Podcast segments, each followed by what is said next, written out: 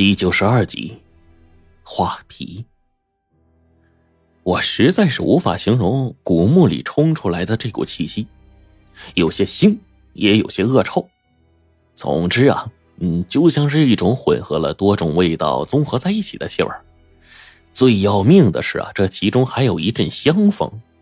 当所有东西混合在一起变作一种嗅觉，那真是恶心到了极致。黄队大口的吐了吐，骂道：“呸！”呸！谁在古墓里拉屎了？怎么这么臭啊！我白了他一眼。你们家死人进了棺材还能拉出屎啊？白程程厌恶的看了我们一眼，再也不想跟我们说话了。他叮嘱道：“真正打开墓地啊，实际上都是这种气味。你们不是进过锁龙台吗？难道还没适应啊？”说真的，锁龙台还真没这种味道。或许是当初里面那条禁忌之物在。吞吐吸力之间，所有的气味都被抽走，荡然无存。我脑子里一转，却忽然冒出来一个奇怪的想法：那条禁忌之物狗日的，竟然这么重口味啊！连这么恶心的气味也不放过。也没想那么多，白程程说：“果然啊，为了防止盗者破墓，总有不少准备。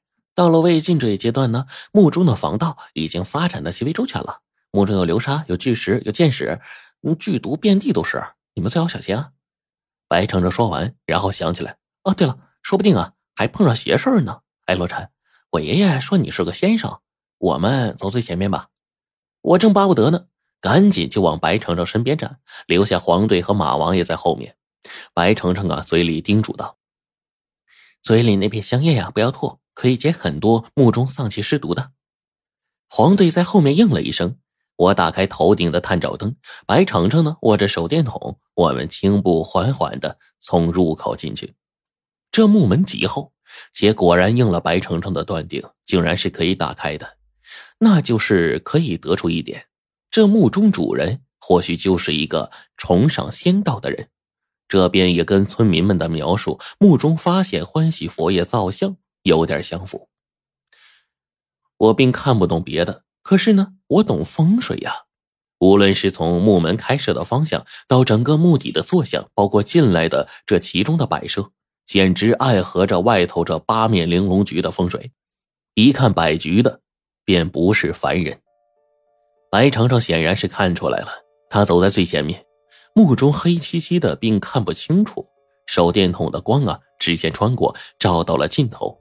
在我们的正前方，则是。有着一条长约四五十米的甬道，至于那两侧，则是有着一个个的人影。黄队眼光是何等的犀利啊！他本来就有夜视眼儿，只是用起来呀，似乎容易疲累。此刻被他这么一看，黄队不由得惊叫道：“这是什么呀？干尸吗？”我问：“什么干尸啊？”我关掉了探照灯，顺着白程程的手电光束看去，只见那甬道两旁各站了一排排的人。看起来，竟然宛如活人，只是尸体发黄，一看就是死去多时的东西。然而，这些东西竟然双脚离地三尺，漂浮在地面。我第一时间便想到了阴魂，可是这八面玲珑局中祥瑞之气蕴养，阴邪气在墓中根本聚集不起来。要是真有孤魂野鬼、粽子僵尸，根本不用我们动手。但是墓里这些锐气就差不多呀，给他们化成飞灰了。可是这玩意儿，简直说不出来的诡异。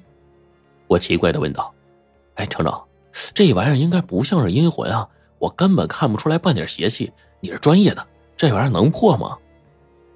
白程程似乎也是很费解，他想了想，拿手电筒在这些人的身上，包括四周，包括上下位置，全都探照了一遍。并无异常，这些东西真就是尸体似的，就这样离地三尺，漂浮在空中。我的个娘啊！高的人一颗心直接悬在其间。我心说，这大墓果然是诡异呀。管他的，要不我去试试，扔个石子儿过去。黄队问道。岂料白程程直接拒绝了黄队的提议。如果碰到机关怎么办啊？很可能你一个小石子，我们所有人啊都要栽在这里了。黄队摇头道：“不不，不会这么邪吧？”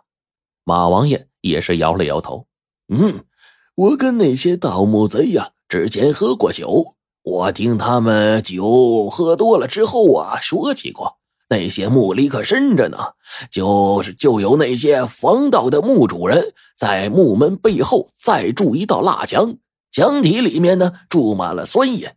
一旦有人从外面打开木门，蜡枪一倒，那些酸液挥发，尽数的飞弹出来，直接就把人烧得体无完肤。咱们呢，还是小心一点吧。马王爷说的呀，我之前好像也听过，但那似乎是八年前了，也就是黄三八、黄胖子，哎，他们当时找到胡老道那会儿说起的事儿。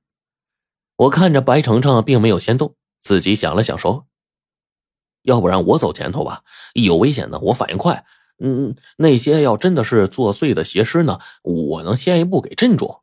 白程程点了点头，在后面呢关心嘱咐道：“你小心啊，千万不要碰到他们。”哦，我答应了一声，抬起脚，学着白程程的模样，轻轻的往前踏了一小步。仅仅是这一小步，但是我却跨过了木门，到达甬道的分界线。而就在这个时候，正当我一只脚踏进甬道上的时候，忽然整条甬道忽然之间响起了犹如嗡嗡的耳鸣一般的声音。这个声音，所有的人都能够听得见。我刚好把这头顶的探照灯稳好，正要往前走呢，却忽然之间，黄队吆喝了一声：“陈子，小心！”最后面，在三四十米开外，那几个惨黄皮肤的人飘过来了。我骂道。老狗，也就是你们家人才会无知的把尸体叫成人。你看看，看你陈哥我怎么镇尸！我说罢，便从手中掏出了镇尸符，一手背后伸出中指，准备随时用术。然而，却在这个时候，跟前的探照灯能照到的这个有限位置上啊，有几具离地三尺漂浮的尸体，突然之间也到了我的面前。我一见这些东西，果然是离地三尺缓缓飘来。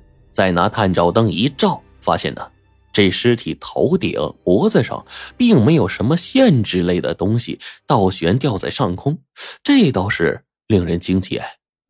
眼看这些邪门的玩意儿啊，发出嗡嗡嗡的声音就要过来，白程程不急不缓，紧跟着一思考，叫道：“罗晨，退回来！”我很是不解，但是只得按照白程程的话做。我后退一步，退回到了墓门口，果然。这甬道上的嗡嗡的声音便忽然一停，就连那些飘离在地的尸体都不再动了。黄队一看，说道：“这玩意儿可真邪门啊！程程，你有没有办法？实在不行，我在两边洞壁上开几个洞啊，咱们想办法绕过甬道过去。”我瞪了他一眼，那意思就是说：“你瞧你这脑袋，真以为啃得动石头你就猛了？”果然，黄队身后的马王爷。虽然听不懂黄队说的话，但也想法子说道：“要不咱们从原路上退回去，重新挖个洞下去。”我心说呀，那的确是算个法子，可是太费时费工了呀。再说了，刚进木门就遇到这么邪性的东西，难保你挖个洞下去不会遇到别的。那倘若再遇到一个更棘手的咋办呢？难道原路返回重新挖洞？一边的白程程想了半天。却猛然想明白了一点，他说道：“那个东西我大概明白了，看模样啊，不像是尸变，而且你们千万不要碰。”我觉得奇怪呀，就问他：“你知道这玩意儿什么吗？”爷爷以前呢遇到过差不多的东西，他们一起下去的伙计当中，有一个人伸手啊轻轻碰了一下尸体，只是轻微碰了一下，那尸体啊就飞出无数的利剑，把人钉死在墙上，让其他人呢都受了伤。他又补充道。嗯，这些尸的造型跟那些个有些类似。如果我猜的没错的话，这些尸体的腹腔之内啊肯定是空的，装有其他东西。说真的，我眼力见啊这么好，还都没看出来呢。也真不知道这丫头片子是咋看出来的。白程程啊，知道我们不理解，用手电筒呢指了一下距离我们最近的一个尸体，说：“刚才啊。”他飘动的时候，双脚离地，身体僵直。但是我注意到啊，在其头顶位置似乎有些不自然，使得这个尸体行走的时候略微的有一些小浮动。你们知道这是为什么吗？我哪知道啊！我说，我就心说，大小姐，你快说吧，别卖弄了呀。白程程看了我一眼，接着说道：“嘿，这尸体里啊，一定是装满了重物。人的尸体是平衡的，即便是死后依旧是平衡的。但是尸体腹腔内一定是装了东西，才会导致啊坠下去的同时下盘沉重，上面轻巧，所以僵硬。依我看呢，这些东西啊只是披了张人皮，所以里面绝对是动不得的。我点了点头，算是明白了。哦，里面的东西是重点，估计啊哪怕轻微碰一下尸体，都会让里面的东西冲出来，造成重大的事故，是吧？黄队和马王爷恍然大悟，白程程又往甬道上重新走了几步，前面那些尸体啊，竟然又一次的往前飘来。这一次呢，一具尸体已经飘到了墓门口，我们轻而易举的便看到了全貌。好家伙，果真和白程程说的一样，这些人尸远远看去，并非是纯粹的尸体。这东西呢，外面只贴了一层人皮，因为年代久远，人皮呢都已经发黄，但却丝毫不见干瘪破损。我不禁在想，这东西究竟是怎么保存的，才能让人皮在千年之后承受重物不毁，还依旧能够松弛且有弹性呢？而最恐怖的就是，这些人皮顺带着头皮毛发一起割下来的，竟然相当的完整。而且在其脸部的位置，竟然画着一张脸，看起来是笑得极其诡异的脸。不知道为什么，一看到这张脸，我就头皮发麻，觉得心中极其的不安。白程程一看，转而说道：“你们看，现在近了呀，可以看清楚许多。他头顶位置有一根极细的线，一直在支撑他的活动。”我这才发现。果然和程程所说的一样，在这黄皮苗绒尸的头顶，真的有一根极细的发丝，却几乎是透明一般的。正是这根看似弱不禁风的线，吊着一个尸体离地三尺，而且还能在整个甬道内自由的活动。而这种机关，无非是靠一些奇门遁甲、术数机皇来维持的。我一扫所有尸体的走向。顿时心里啊，就有了这个过去的办法。